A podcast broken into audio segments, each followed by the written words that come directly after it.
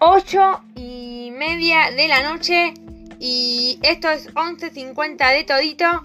Y vamos a hablar de El ilusionista 2006, escrita y dirigida por Neil Burger y protagonizada por Edward Norton, Jessica Biel, Rufus Sewell, Paul Giamatti en Viena 1889, un mago llamado Heisenheim es arrestado por el inspector, el jefe Walter de la policía de Viena, en un espectáculo de magia. Él se enamoró de Sophie, siguieron reuniéndose en secreto, pero un día fueron atrapados y separados por la fuerza.